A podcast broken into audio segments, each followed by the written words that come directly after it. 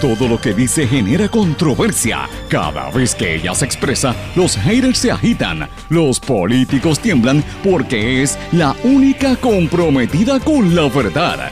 Periodista, bloguera, relacionista licenciada, analista de la noticia, escritora y le dicen la provocadora en las redes sociales. Y ahora comienza en blanco y negro con Sandra Rodríguez Coto.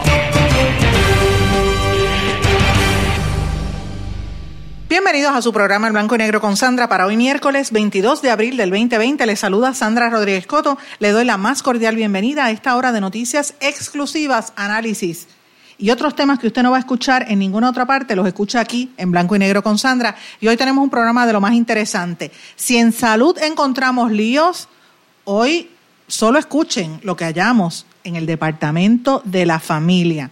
En exclusiva, portavoz del Departamento de la Familia denuncia maltratos, faltas de respeto y persecución en contra de los empleados, mientras le niegan los servicios a los pobres y sobre todo le mienten al pueblo. Esta es la alegación de los empleados del Departamento de la Familia, que es parte de la pesquisa que estamos iniciando en el día de hoy. Además, en exclusiva, los alcaldes podrían invocar una ley federal para apropiarse de los CDT, de las instalaciones que han y otros edificios que han dejado abandonados eh, por el gobierno en caso de necesitarlas en esta pandemia. ¿Lo hará el alcalde de Vega Baja, Marcos Cruz? Esa es la pregunta. El de Bayamón, ¿está considerándolo? Hoy vamos a hablar del tema. El director del Centro para el Control de las Enfermedades teme una segunda ola de propagación del coronavirus que sea mucho más grave que lo que hemos vivido hasta ahora. Dios mío, Señor, no, esperemos que no. Y en México, el segundo canal de televisión le pide a los mexicanos que no le hagan caso al secretario de Salud mexicano y que se olviden de la cuarentena en medio del COVID-19. El extraño caso de TV Azteca y la pregunta es, ¿estarán los medios haciendo lo mismo en Puerto Rico? Y si se lo están haciendo, ¿cuáles son? Esa es la pregunta. Estos y otros temas vamos a estar hablando hoy en blanco y negro con Sandra, que como todos los días siempre les digo, este programa es un programa sindicalizado que se transmite en una serie de emisoras, las más fuertes en cada una de sus regiones, que pertenecen a la Alianza de la Red Informativa de Puerto Rico y la cadena WIAC. Y estas emisoras son Éxito 1530 AM en Utuado, Arecibo, toda esa región, Cumbre 1470 AM en Orocovis, toda la montaña y el centro de la isla. El 106.3 FM también llega al norte. X61, que es el 610 AM en Patillas, toda la zona del sureste. 94.3 FM, Salinas, Yabucoa, Guayama, Maunabo, toda esa región. WMDD, el 1480 AM en Fajardo y toda la zona este y noreste de Puerto Rico, que es una de las señales más fuertes en todo el país. Radio Grito WGDL 1200 AM Lares, San Sebastián, toda esa región.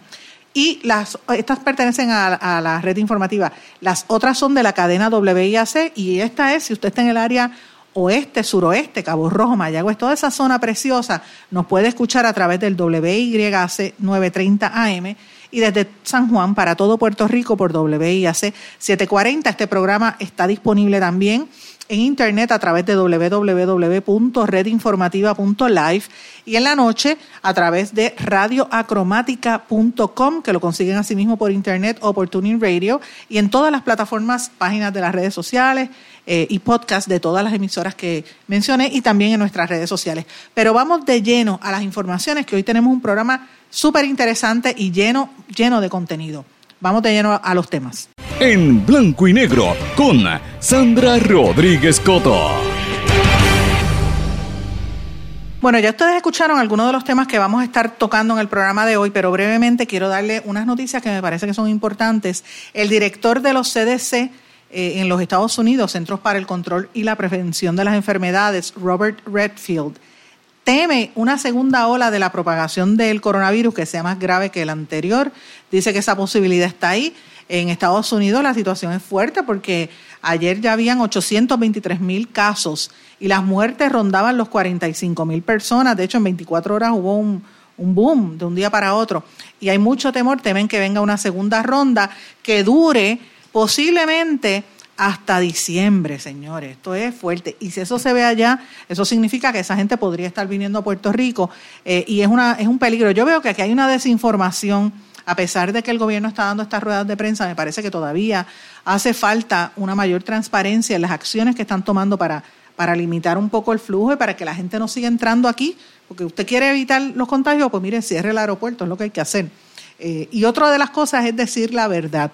Miren, yo como mamá me estoy volviendo loca con los trabajos de las asignaciones de, mi hija y el trabajo que uno está, eh, la gente piensa que uno está en la casa encerrado viendo televisión, no, uno está trabajando, yo estoy trabajando más que antes, más encima con la cuestión de la niña.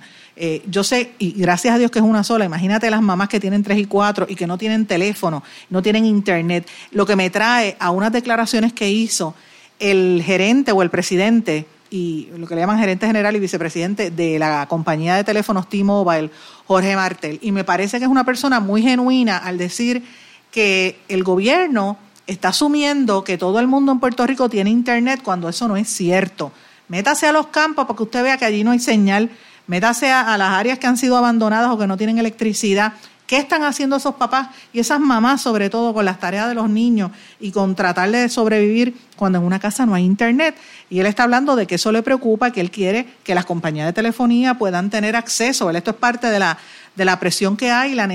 por un lado presión, pero por otro lado también necesidad de, vender para el negocio que se mantenga operando, pero a la misma vez este, reconociendo que, que no, hay, no, no hay conexión. Hay un estudio que hizo la compañía Nielsen que dice que el 45% de la población en Puerto Rico no tiene internet en el hogar.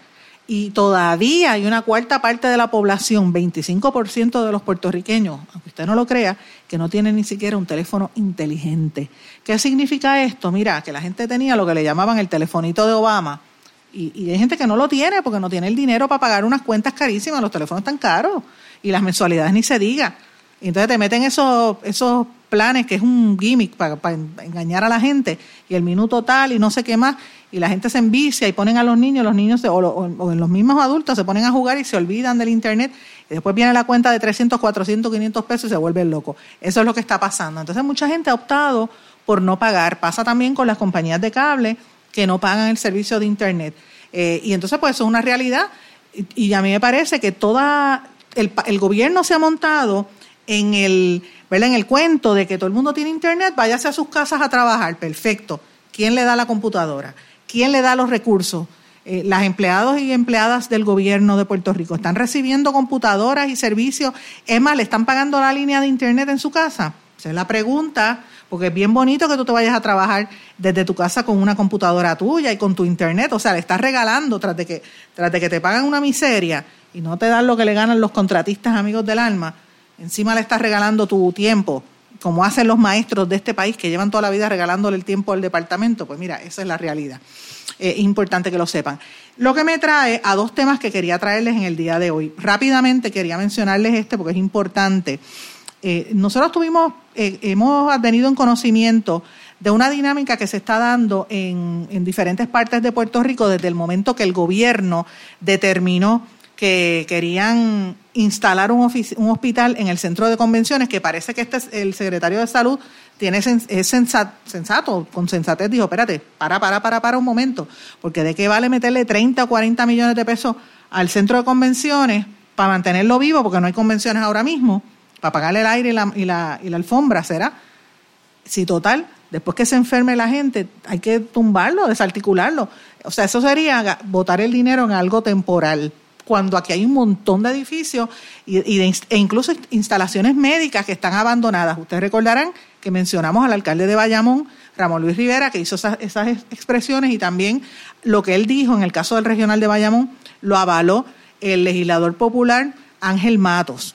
Pues miren, ahora, ahora me trae al tema el alcalde de Bayamón pedía que le, que le arreglaran el, regional, que supuestamente la misma gobernadora dijo que iba a ser donde recibían a los pacientes y los paramédicos iban allí y no los recibían. Pues la realidad. Pues ahora eh, tengo entendido que el alcalde de, de, Vega Baja, Marcos Cruz, con quien tuve la oportunidad de conversar en el día de ayer, desgraciadamente no lo, no lo pude tener eh, para este programa, pero quedamos en que íbamos a conversar al respecto. En el caso de Vega Baja, eh, el, alcalde me estaba explicando que hay una serie de, hay unas dificultades específicas porque el Departamento de Salud tuvo un CDT allí en Vega Baja. Eh, en Vega Baja, para que tengan una idea, tienen una población de 55 mil personas. Y hay un hospital que es el, Hospital Wilma Vázquez, pero es un solo hospital para toda esa región y, algunos pueblos aledaños. Eh, así que mucha gente iba al CDT. En ese edificio del CDT, eh, además del, del de, de, que había un hospital que lo cerraron porque después del paso del huracán la mitad del techo se cayó y tuvieron problemas allí. Y de hecho, con el revolú que hay en el Departamento de Salud, que ni siquiera el alcalde eh, de Vega Baja sabe quién es el, director regional en, su área. Él dice que una vez llegó una gente del departamento a, instalar algo allí o a, preguntarle al alcalde de unos pagos que tenía que hacer y él dice, pero es que el, edificio no es mío, ese completo, ese, ese, hospital es de ustedes y ustedes lo cerraron hace dos años. O sea, ni siquiera los mismos empleados del departamento sabían que tenían ese edificio allí. Eh, y ellos, a pesar de todo, de que la mitad del edificio está clausurado porque se le fue el techo, o se le fue, no se le fue, sino que se estaban filtrando, todavía tienen en esa área eh, unos departamentos, eh, unos programas, por ejemplo, el programa de personas discapacitadas y atienden a 150 adultos con, discapacidad intelectual, y también tenían al WIC y al programa de madres y niños. el, el problema principal es que para poder este, reactivarlo habría que eh, verificar el aire acondicionado y ponerlo ahí en, funciones. Eh, y entonces es lo que le está pidiendo es a los legisladores y al mismo secretario de salud que verifiquen, porque la instalación está buena. Es cuestión de darle como un cariñito y si, y si se necesita un hospital, pues ya ahí está disponible. La pregunta es si él va a invocar una ley federal que existe en caso de emergencia que se puede hacer a través del, de FEMA y usted va y pide y le dice, mira, yo quiero invocar esta ley federal y yo necesito esto, le llaman la ley 113, voy a apropiarme de esto y voy a empezar a utilizarlo, lo voy a operar. Eh, y técnicamente, en caso de una pandemia, pues un alcalde pudiese hacer eso. Me parece que este alcalde no lo veo inclinado a hacer esa situación por los costos que esto conlleva, pero ciertamente la pregunta es qué va a pasar con el Departamento de Salud al respecto. Esa es una de las preguntas importantes. Y ya les he dado dos, dos ejemplos, el ejemplo de Bayamón y el ejemplo de Vega Baja. O sea, un municipio PNP y un municipio popular que están diciendo exactamente lo mismo. Eh, y es importante que lo miremos. Estamos evaluando una información que estamos recibiendo al respecto. Solamente quería plantear este tema porque es algo sumamente importante en caso de que esto, si de verdad se da una epidemia como se anticipaba, aunque los números han bajado, pues por lo menos se sepa que hay, instalaciones disponibles alrededor de Puerto Rico. Brevemente les quiero mencionar otra cosa, cambiando al tema del Departamento de la Familia. Señora, estamos investigando familia. Hay cosas y hay cosas. Lo que está pasando en familia y en el Departamento del Trabajo, mm, sucio difícil. Si ustedes pensaban que en el Departamento de Salud las cosas estaban malas, miren para allá están casi tan malas como el Departamento de Recursos Naturales. Con eso se los digo todo. Y ustedes recordarán lo que hicimos en Recursos Naturales hace unos meses, cuando salió la ex secretaria, que me cayeron arriba, y esa señora va a ser convicta. Acuérdense que lo digo. esa mujer va a tener problemas por los eventos de corrupción que ha habido en Recursos Naturales. Pues lo mismo pasa en el Departamento del Trabajo. Eh, el, revolú que hay interno es terrible y en el de la familia también. El nuevo secretario del Departamento de la Familia, Eddie García, dio a conocer miren esto, que solo el 20%, eh, o sea, han evaluado 20, el 20% de las casi 80 mil personas que ha solicitado coger los beneficios del programa de asistencia nutricional, el PAN. Eh, gente que ha estado solicitando, ellos estimaban que iban a recibir 35 mil peticiones y en realidad han recibido más de 170 mil personas que están pidiendo, ¿verdad? 5 mil de las solicitudes no han sido aprobadas. Eh, y muchas fueron denegadas porque no completaron la información completa o lo que sea. Y la gente lo que está es pidiendo el dinero porque o los despidieron o le, o le quitaron horas en, en el trabajo o los suspendieron. Así que esto fue parte de lo que él anunció. Y también la secretaria de Recursos Humanos, Briseida Torres, que ha estado en un media tour eh, hablando y hablando y posando, etcétera, y sin embargo no, no acaba de resolver el problema que hay en, en, atender a la gente que pide el, desempleo, porque la intención es privatizarlo, lo que quieren es dar el servicio y privatizarlo para que alguien maneje esos casos. Lo que me trae a la situación que está ocurriendo en el Departamento de la Familia, que es exactamente lo mismo. Vamos a escuchar. Bueno, amigos, como les estaba diciendo, además del problema que tenemos en el Departamento de eh, Hacienda, Vamos ahora al problema que hay en el Departamento de la Familia. Y yo he estado recibiendo información consistentemente en las últimas semanas, no había podido tocar el tema, porque todos saben que llevo varias semanas ya desde que empezó la pandemia metida en salud y el, reguero que hay en salud, y he, tenido que dejar un poquito abandonado otros temas que para mí son medulares y a la hora de la verdad están afectando a muchas personas. Y en el departamento de la familia, por la información que hemos podido corroborar hasta ahora, hay un caos en todas las dependencias. En lo que es ACUDEN, que es para el cuidado de los niños. En lo que es ATFAN para los viejitos. En Asume hay un reguero, la cantidad de mamás que me están llamando, casi todas son mujeres y me escriben de que no les llegan las pensiones a tiempo. Y también, evidentemente, en, el, en la Administración de Desarrollo Socioeconómico de la Familia, que da la casualidad que desde la fortaleza el secretario de Asuntos Públicos públicamente, y, valga la redundancia, acusó a los empleados de que son unos vagos y no quieren trabajar. Y yo pues estoy planteando esto, como me gusta siempre tener todos los puntos de vista, yo quiero hablar con uno de los empleados y que está en línea telefónica. Con nosotros se encuentra Merian Sánchez, que es la portavoz de los empleados de, de ADFAN, a quienes prácticamente les han dicho vagos. ¿Cómo está Merian?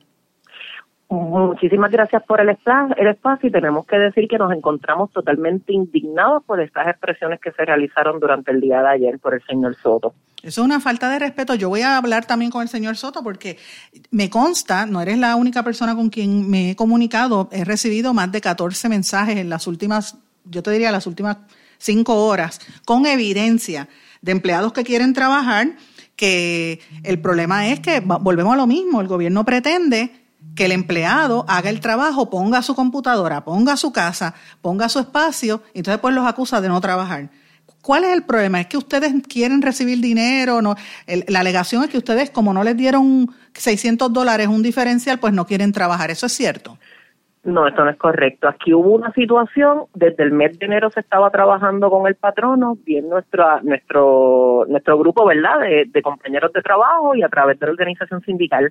Queremos dejarle bien claro que desde el toque de queda aquí ningún empleado ni la organización sindical le ha requerido al secretario interino, Eddie García Fuentes, un solo centavo. Aquí se ha obviado el asunto que efectivamente comenzó, pero desde enero del 2020, referente a un ajuste salarial sin precedentes que se dio a dos de las cinco administraciones que componen la agencia, eso se ha obviado para poderle dar servicio a la ciudadanía y es una falta de respeto que se nos indique básicamente a la opinión pública que somos unos vagos o que somos unos oportunistas, por decirlo así, porque esa fue una de las cosas que yo, ¿verdad? En, interpreté por las expresiones de este caballero, que alegó que eso fue lo que le dijo el secretario. Eso es totalmente falso. Te, te refieres al secretario Osvaldo Soto y vamos a contactar a Osvaldo Soto con esto, pero vamos a poner un poco de perspectiva, Miriam, para que la gente sepa. Porque es que también es, bien fácil uno criticar al empleado público y siempre la percepción de que ah, están en la política, están no quieren trabajar. Pero vamos a ponernos en, en, perspectiva. Ustedes trabajan en unas, en unas oficinas que muchas están destruidas desde el huracán María. Yo, por ejemplo, he ido a algunas que a veces son los municipios los que les prestan las facilidades porque no tienen oficina.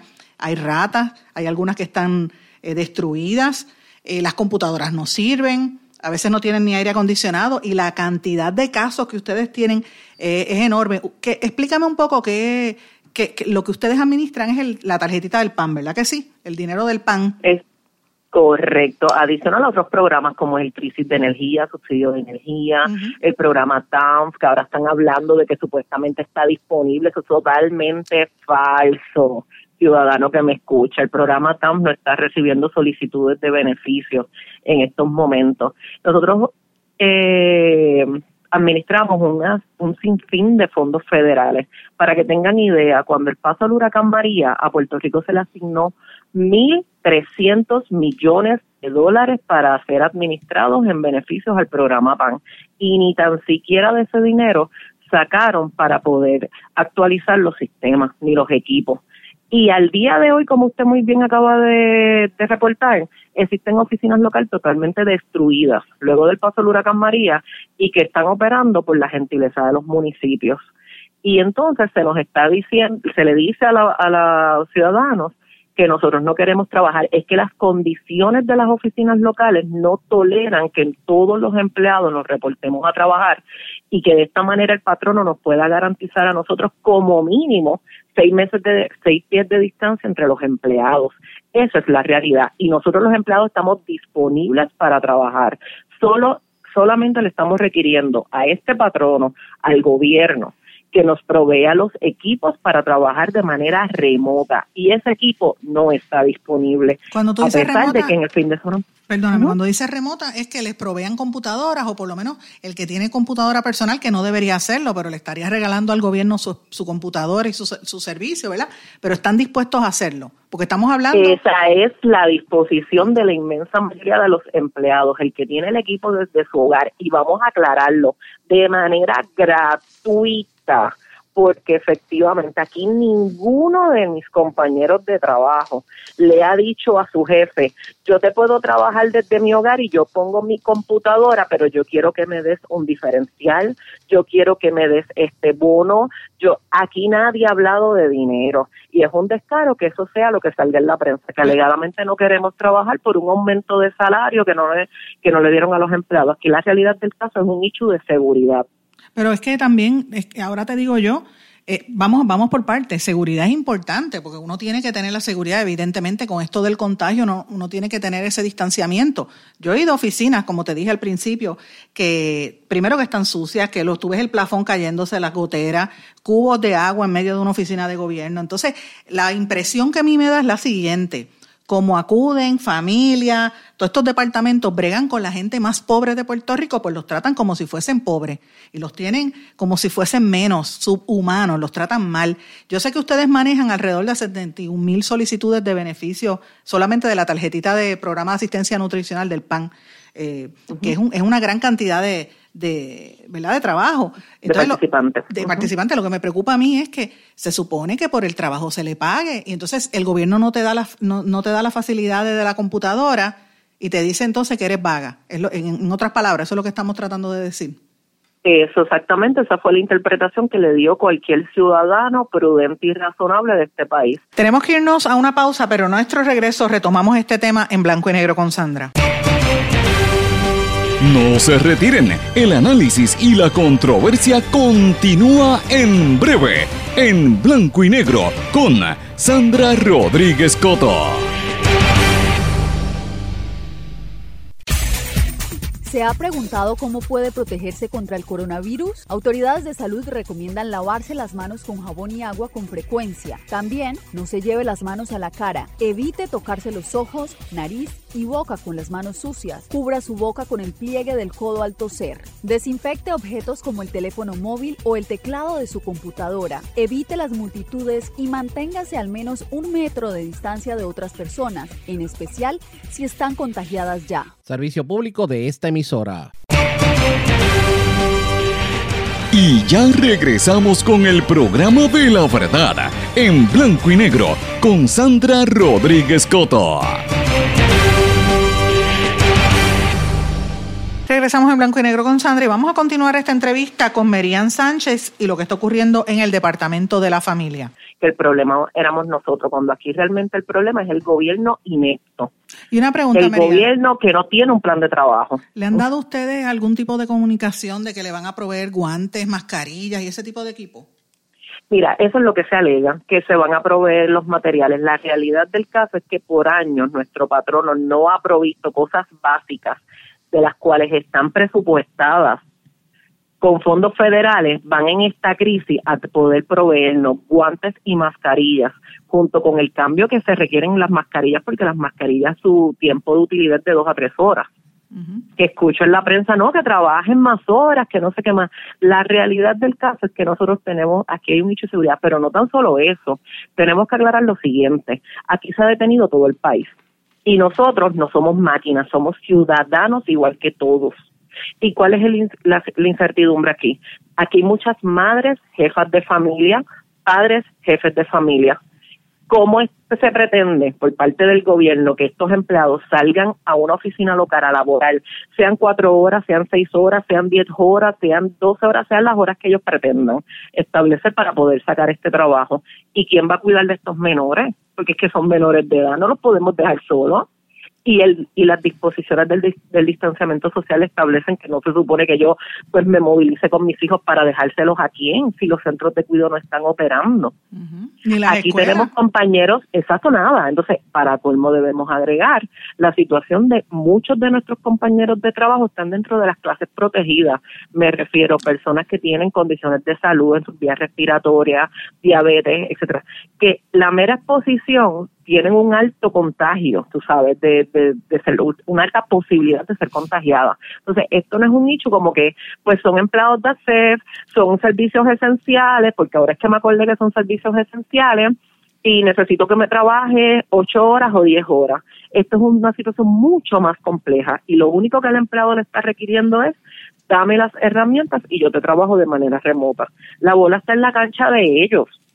Al día de hoy, al día de hoy, todavía hay empleados que no han recibido respuesta de sus directores regionales ni de sus directores locales de las supuestas 140 y pico de computadoras que festejó y celebró el secretario interino del Departamento de la Familia, el señor Ledy García Fuentes, durante el fin de semana, de que eran unas computadoras que se iban a comenzar el servicio de manera remota desde los hogares de las personas.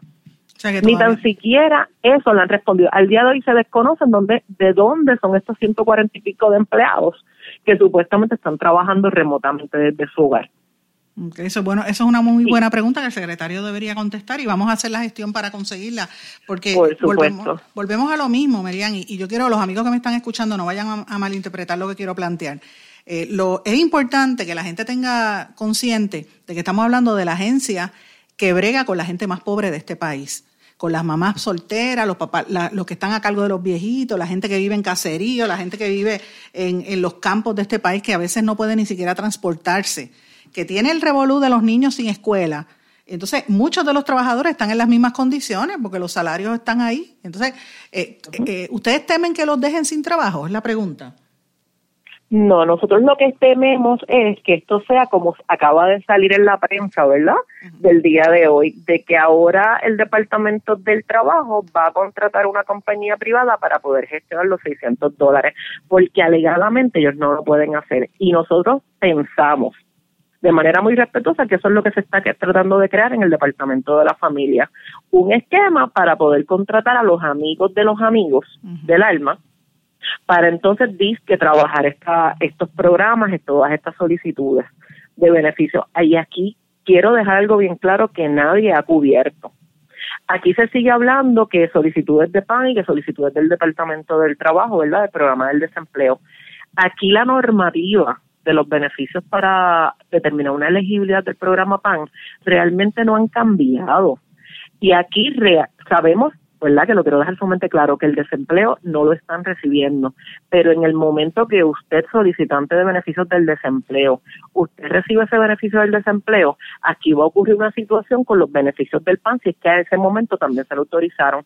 La inmensa mayoría de estas personas que comiencen a recibir desempleo, y mucho más si reciben los 600 dólares que se han anunciado semanales, no van a cualificar para el PAN Importante. Y, entonces aquí eso, no se está aclarando, no, eso no se ha aclarado en ningún lugar.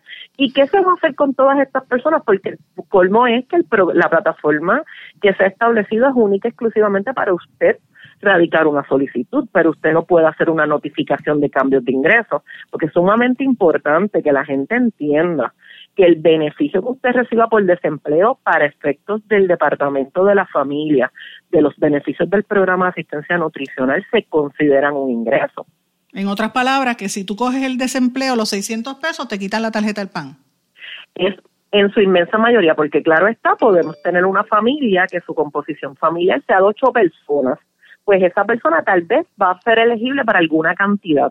Pero hablando de un, de un núcleo familiar de, de una sola persona, la realidad del caso de cuando recibe ese beneficio del desempleo, si es correcta las cantidades, automáticamente resulta inelegible al mm. beneficio del PAN. Importante. y si el mismo ha sido, exactamente, por aquí esa parte se les olvida decirlo o lo desconocen, porque ese es el otro problema que tenemos en la agencia, lo politizada que está. De hecho, tengo unas informaciones que han estado, y quisiera preguntarle a ustedes, de este secretario nuevo del departamento, que ha estado nombrando ayudantes que son personas que total no desconocen, desconocen totalmente la operación de la agencia. ¿Eso es correcto? Eso es correcto. El primero de abril eh, comenzó la efectividad del nombramiento del subadministrador interino en la Administración de Desarrollo Socioeconómica, que es el señor Alberto E. Fradera Vázquez. La información que tenemos de este caballero es que no conoce absolutamente nada. Su proveniencia, haber sido el ayudante especial 2 del actual secretario. En otras palabras, no, sabe absolutamente nada hacer, correcto. Y aquí nos vamos a entrar en la disputa, ah, eso es un puesto de confianza. Por supuesto, por años, porque no vamos a empezar en un ataque que digan, ah, es que porque somos este partido, no, eso no se trata. Por años aquí todo el mundo sabe que se nombran esos puestos de confianza a personas allegadas, ¿verdad?, al partido en el poder. Aquí de lo que se trata es que si existe una emergencia, escúcheme, ciudadano, que está necesitado. Usted tiene una emergencia, desde el 15 de marzo usted no genera ingresos porque se determinó un toque de queda y el secretario actual del Departamento de la Familia nombra un individuo desde el primero de abril que desconoce por completo las funciones y las disposiciones de los reglamentos para poder ofrecerle los beneficios que tanto usted necesita. De eso es lo que estamos hablando en el Departamento de la Familia. Y me gustaría aclarar algo también. Mm. Aquí nos hemos, nos hemos percatado que se ha comenzado, todas las semanas se dice algo distinto. Al principio, el secretario interino del Departamento de la Familia lo que decía era que el gobierno federal, a través del Departamento de Agricultura federal, no había aprobado un plan sin que no hubiese esa validación personal, la porque supuestamente en Puerto Rico los participantes cometían fraude. Secretario, usted sabe que la Administración de Desarrollo Socioeconómico se encuentra en investigaciones tanto legislativas, se supone que estatales y federales que eh, comenzando este nuevo año nos hemos quedado sin la administradora, que era la licenciada Surima Quiñones, y esto lo cubrió toda la prensa, por unas alegaciones de que se utilizaron unas cajas de alimentos durante los procesos de los sismos en Puerto Rico, en el área sur, para hacer política. Eso es lo que dice, ¿verdad? Las imputaciones y esto es parte de una investigación federal por el Departamento de Agricultura. O sea, que no responsabilicen a los participantes que cometen fraude, responsabilicen con nombre y apellido el porqué de las denegatorias, porque no tienen credibilidad ante el gobierno federal. Pero quien no tiene credibilidad no somos los ciudadanos, los boricuas, son ellos los jefes de agencia. Y, en parte de la información que yo tenía, y con esto, ¿verdad? El tiempo nos traiciona, tengo que, que parar aquí, vamos a seguir investigando, pero la información que tengo es que tiene que ver con el bando entre el grupo de los que son de Pierluisi, algunos que quedan que son todavía leales a, a Rosselló, aunque ustedes no lo crean, y el, el grupo de Wanda Vázquez. ¿Me equivoco? Eso básicamente es lo que se oye por los ¿Eh? pasillos. que lo que tienen es una guerra, pero al fin y al cabo siguen ustedes, ciudadanos, que no le llegan las ayudas, que envíe el gobierno federal, porque aquí no hay dinero estatal en el PAN, que envíe el gobierno federal para que pueda comprar sus alimentos, detenido, pero no es porque nosotros los empleados que estamos acá abajo no queremos trabajar, es porque uno no nos dan las herramientas y porque los que están arriba no saben de esa administración pública y tienen un total desconocimiento de la agencia imposible, eh, es terrible porque a la hora de la verdad que se afecta es el pobre. Pero... Sí, Sandra, y lo y algo que es medular, aquí el problema también se trata de lo que es la plataforma electrónica que han celebrado desde la pasada semana. Esta plataforma la crearon de un día para otro, o sea, esta plataforma no existía, no estaba en, en próximo ni nada, ni en prueba. Esta plataforma la hicieron de un día para otro para calmar a la ciudadanía. A cuatro semanas del de, el toque de queda, no era momento para estar haciendo esta plataforma para decirle al pueblo que pueden solicitar beneficios cuando no, no están las herramientas adecuadas. Eso no lo están funcionando, pero bueno, muchísimas mm. gracias por estar con nosotros, Merian Sánchez.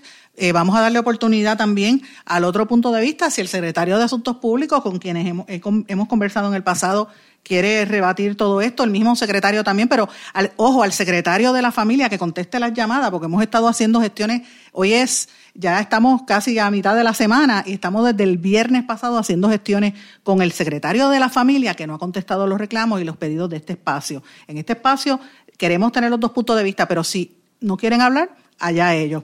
Muchísimas gracias. Eh, Merian Sánchez, vamos a una pausa, regresamos enseguida. No se retiren, el análisis y la controversia continúa en breve, en blanco y negro, con Sandra Rodríguez Coto.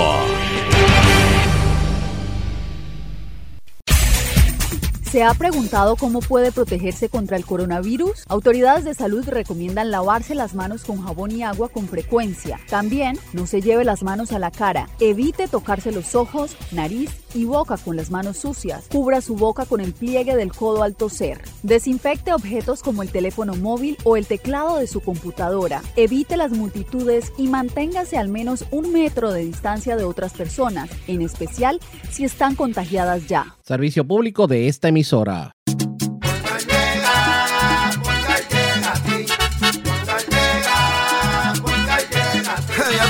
Eso es lo que te responden, pero ahora botaron la ola. Porque ya no importa en qué parte de la isla estés. Si tuviste un accidente, mi gente de Poingal le llega a tu casa o trabajo para que no te complique. Con servicio en todas partes de la isla y el mejor servicio al cliente. Por eso y mucho más, yo Piru lo digo, yo quiero Poingal. ¡Duro!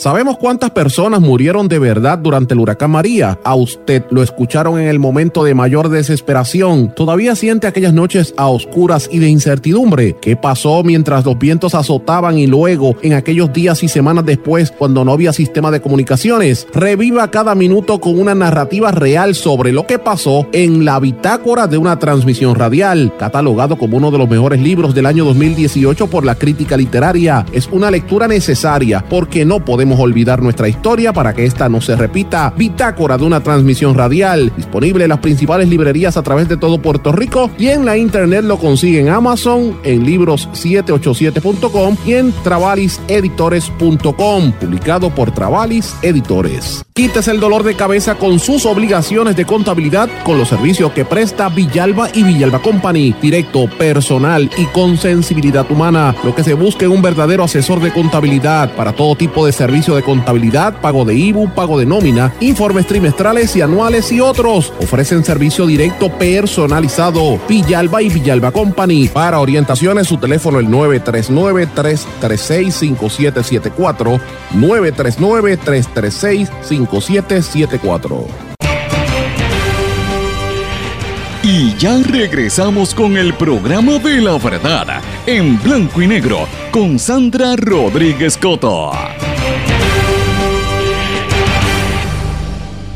Y regresamos en blanco y negro con Sandra. Quiero hablar específicamente de noticias de dos países, México y los Estados Unidos. Empiezo por los Estados Unidos y no voy a hablar de los beneficios a los pequeños comerciantes que se han estado anunciando desde el lunes, ¿verdad? Y, lo que se anunció en el día de ayer por parte de algunos eh, miembros de, de. Los legisladores de los Estados Unidos. No voy a tocar ese tema, señores, porque eso lo está hablando todo el mundo y si usted quiere información, pues mire lo que están publicando en otros medios. Yo quiero trabajar temas en el día de hoy que son temas igual o más importantes y que están surgiendo de los Estados Unidos y sin embargo la prensa no le está prestando atención.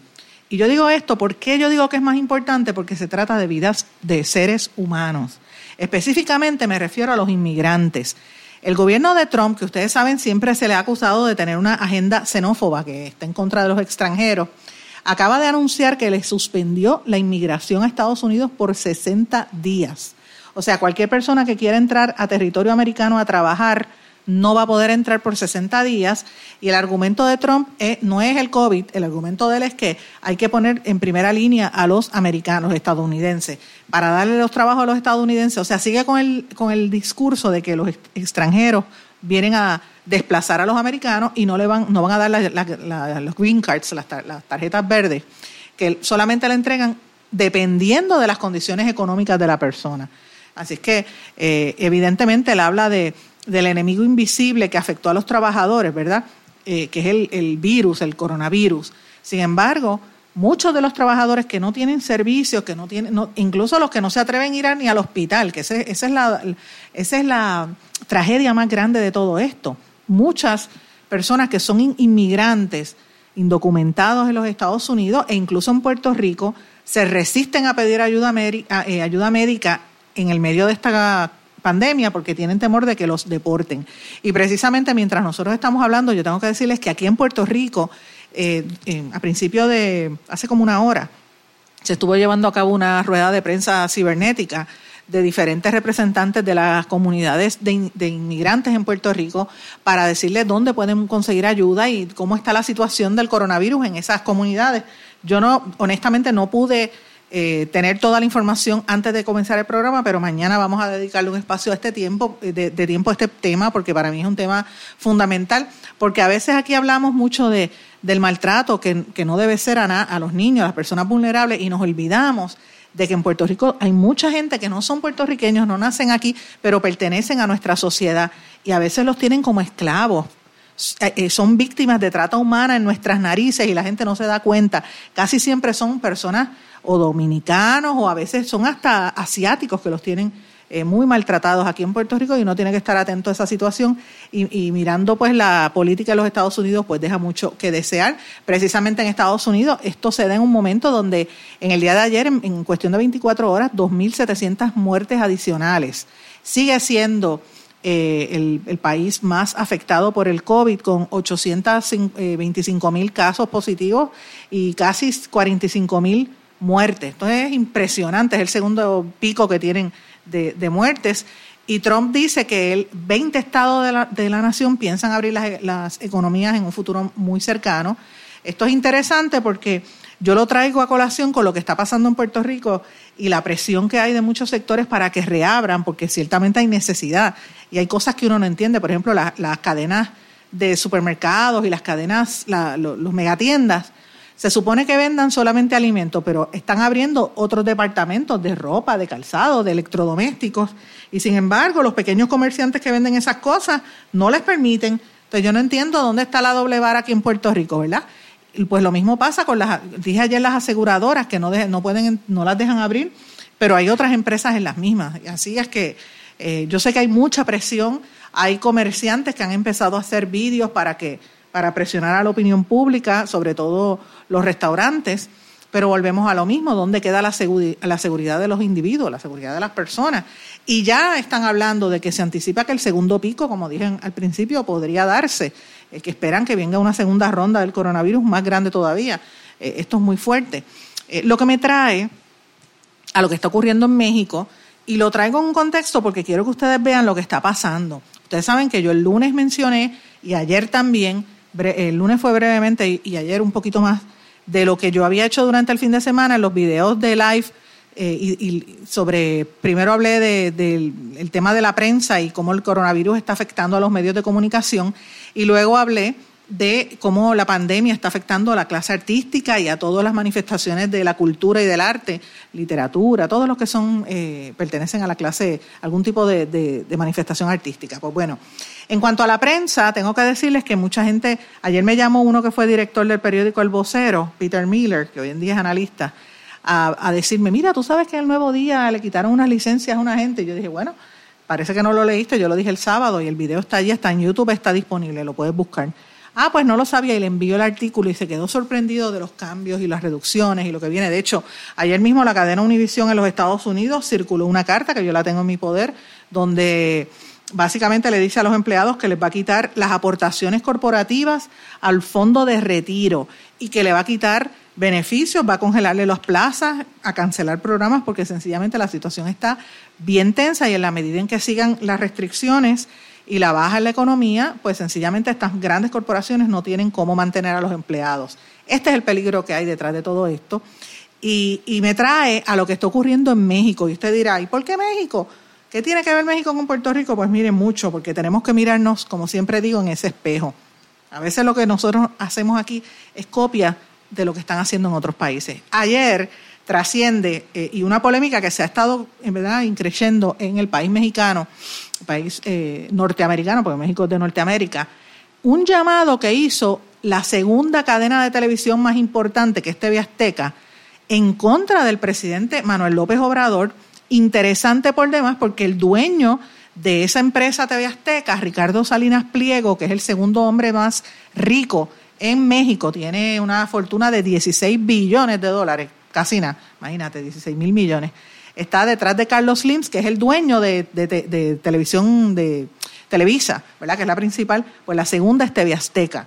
Este señor Ricardo, Ricardo Salinas había sido aliado de López Obrador y de hecho algunas de sus empresas tienen múltiples contratos con esta administración del gobierno que como ustedes recordarán cuando nosotros empezamos a cubrir esto, López Obrador llegó con una serie de, promesas diciendo que iba a cortar la grasa específicamente hacia los medios de comunicación porque el antecesor, el, anterior presidente Peña Nieto, le había dado un montón de dinero en chayoteo a los medios corporativos mexicanos. ¿Qué es chayoteo? Le pasan dinero por debajo de la mesa o por encima y le pagan anuncios, le pautan anuncios, le pagan, le, financian carros y todo a los artistas y a los presentadores y todo eso de los medios y los medios tratan bien a los medios, a los gobiernos. Pues mire, en México será la acusación, ¿verdad? Mientras mataban periodistas, como era que las empresas grandes nada pasaba, hasta que vino un reportero de una, una, serie de reporteros de New York Times, investigaron y encontraron que el gobierno anterior les dio dos mil millones de dólares al periódico Reforma, a Televisa, etcétera. Así que López Obrador llegó con la promesa de que iba a parar el chayoteo, de que iba a respetar al periodismo independiente y por eso en México ahora mismo hay un, un boom de los periodistas independientes y de los, como ellos se llaman, los youtuberos. Uno de esos eh, youtuberos es amigo de la red informativa y amigo nuestro particularmente. Hace tiempo que no hablamos con él porque está siendo ahora mismo eh, amenazado de muerte por estar revelando los casos de corrupción. Así que imagínate, una situación muy fuerte, me refiero a, los amigos de Sin Censura. Pero eh, lo que está pasando allí es que ahora mismo, miren cómo es el capital. En este, en este país, a pesar de que estaban a favor de López Obrador, como López Obrador mantuvo el cierre, cogieron el viernes 17 en el noticiero de televisión azteca y se paró el secretario de salud mexicano a dar las recomendaciones y a decir cómo se tiene que proteger y el aislamiento social y, y, toda esta cuestión de la pandemia. Y vino el hombre ancla y le dijo, no le hagan caso que es un embustero, eso no nos importa, no le haga caso. Imagínese, la gente se puso en shock. Es como si, imagínese que usted ahora mismo está viendo televisión y el amigo Normando Valentín o, o qué sé yo, este eh, Rivera, este, Jorge Rivera Nieves en Telemundo, cualquiera de los anclas, se para y diga, no le haga caso a la gobernadora. Mira, por menos que eso sería un escándalo de grandes proporciones. Pues mira, eso fue lo que pasó en México. En México empezaron a recoger firmas por internet y a pedirle que más de 250 mil personas firmaron para pedirle que lo sacaran del aire y que le quitaran la licencia para poder transmitir la licencia federal, del gobierno federal de México que otorga, eh, según el artículo 101, unas licencias en, en radio y televisión, pero a los que infrinjan la ley en transmisiones que sean contrarias a la seguridad del Estado o a la integridad nacional los deben sacar. Y el decir que no le hagan caso al secretario de salud pues en, México se considera una, una, afrenta a la seguridad. Y este, es irónico porque esta compañía tiene, o sea, este señor tiene, el Grupo Salinas tiene Televisión Azteca, Banco Azteca y una cadena de tiendas que se llama Electra. Eh, según Forbes, es el segundo hombre más rico en México. Pues mira, es lo que dice que es que todos estos negocios y toda esta detención de, ¿verdad? La, la, parálisis del gobierno le está afectando sus negocios. Eh, y el presidente de México, sorprendido, dijo que eh, obviamente que el hecho de que le hayan bajado los ingresos no significa que no que van a cambiar las posturas y dijo que el amigo se equivocó eh, y que incluso el sobre todo el periodista dijo yo creo que se equivocó eh, no debe haber ninguna manera de linchamiento político a alguien que no comparta nuestro punto de vista e inclusive que diga algo que esté en contra de nuestro de nuestras creencias ahora la vida está por encima de todo lo demás, fue lo que dijo el mexicano. Así que, señores, para que ustedes vean aquí, don dinero puede más. Así que no importa cuánto dinero le hayan dado a la, a la, a la campaña de López Obrador, a la hora de la verdad, si ven que están perdiendo chavos, se le van a ir en contra. Y esto yo lo traigo porque eso es lo que está pasando ahora mismo en Puerto Rico. Muchos de los empresarios que se pasan jangueando con algunos gente en los medios de comunicación, le ponen los auspicios, los llevan a, la, a jugar golf, están en las fiestas de las cuestiones sociales, están metiendo presión para que los medios empiecen la campaña de que terminen el, ¿verdad? La, la, cuarentena. Y yo fíjense lo que les he dicho, yo creo que esto está difícil, que hay que abrir de alguna manera, pero señores, hay que guardar seguridad. Todavía no tenemos una cura para esta epidemia. Y, en el afán de volver a abrir los negocios y de presionar a los periodistas para que empiecen a hablar de eso, como está pasando en algunos de los medios corporativos principales, Pues mira, si, yo creo que el sector privado sería mucho más responsable si eso viene a la par con propuestas de cómo van a mantener la seguridad de los empleados. A mí me consta que hay grandes compañías que ya están haciéndolo, comprando equipo, etcétera, y lo están diciendo públicamente. Yo creo que eso es lo que deberían hacer y no caer en la en el chantaje, que es lo que está ocurriendo en México, que señores, yo sé que aquí está pasando en algunas emisoras de radio incluso cerca de de verdad de, de esto aquí en Puerto Rico, que ustedes saben a quiénes me refiero, hay mucha presión al respecto. Yo creo que la vida humana está por encima de cualquier otra consideración, porque de qué vale tú abrir un negocio si la gente se te muere y como quiera no te va a consumir. De eso es que se trata, señores, de la vida humana. Yo reconozco que la economía no se puede detener, todo el mundo necesita dinero y estamos pasándola muy mal todos los puertorriqueños, es la realidad. Pero ojo, cuidado con lo que se pide, cuidado con lo que se pide. Señores, no tengo tiempo para más, me despido. No sin antes desearles a ustedes que pasen muy buenas tardes, que se comuniquen conmigo y compartan este programa, que se, eh, conectan por internet, que ustedes saben que yo les dejo los mensajes ahí. Y será hasta mañana en blanco y negro con Sandra. Que pasen todos muy buenas tardes. ¿Se quedó con ganas de más? Busque a Sandra Rodríguez Coto en las redes sociales o acceda a en blanco y porque a la hora de decir la verdad solo hay una persona en la cual se puede confiar. Sandra Rodríguez Coto en blanco y negro.